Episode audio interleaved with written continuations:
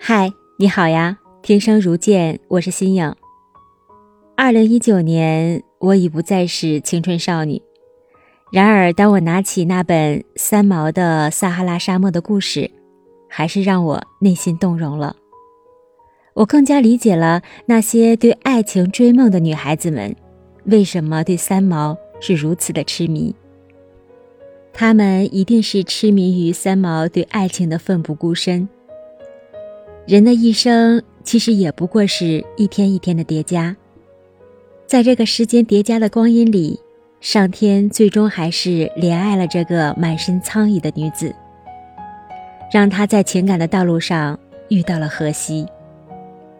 一九六九年，他和荷西初相识，这一次相识为他们的爱情埋下了伏笔。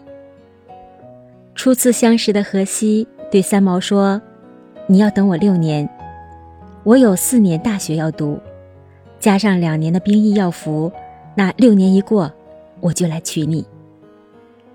然而，这样的约定对于三毛来说是漫长的等待，等待对三毛来说是一件没有盖章的契约，因此，三毛继续旅行、学习、恋爱、失恋，继续做着一个流浪者。然而，在一九七二年，服役归来的荷西带着满屋子的三毛照片，与三毛重逢了。漂泊久了，一颗受伤的心灵获得了温暖，三毛就这样迅速地坠入了爱河。然而，流浪者的漂流久了呀，怎么也是安稳不下来的。三毛决定要去撒哈拉沙漠。这或许就是遇到对的人，便可以肆无忌惮地多爱自己一点吧。三毛与荷西的感情当中，荷西就这样一路地追随着三毛。有人说，三毛像蒲公英，用半生的心血用来流浪，落到哪片土地上就可以生根发芽。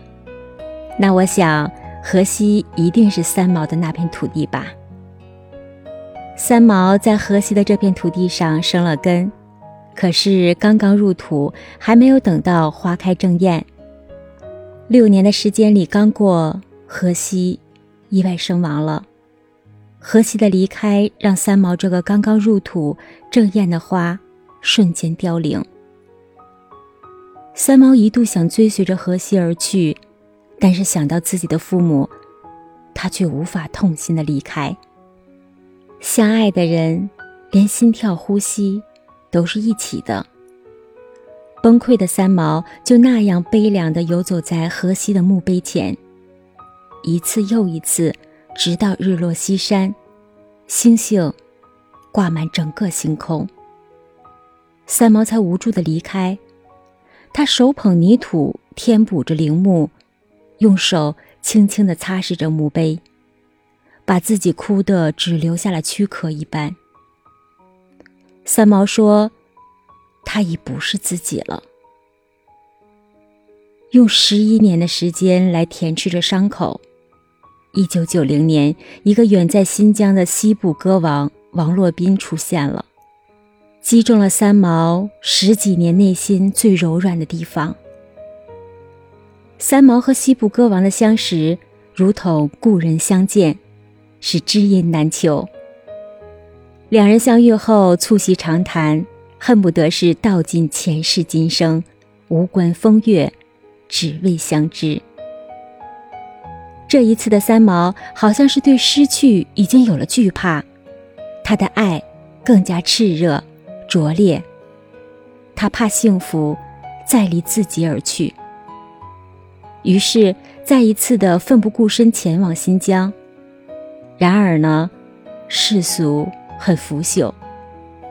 这个长他三十多岁的老人，终究是没有勇气迎接这份爱的炽热，选择了退缩。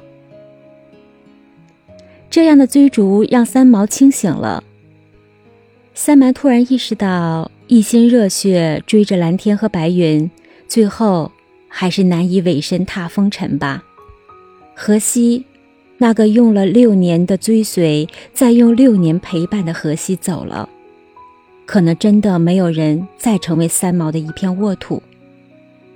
因此，他只能选择孤独、落寞，等待一个合适的时间离开这个世界，因为荷西在遥远的西方等他。万水千山走遍，一生只有荷西，此生无遗憾。三毛一生追求着自由，灵魂的契合，此生只有荷西可以满足。听到这里，想必你也一定喜欢三毛的人吧？或者你想成为三毛的样子，也或者你也期待人生中有一个荷西。信仰期待你一起聊聊三毛的故事，聊聊三毛的自由。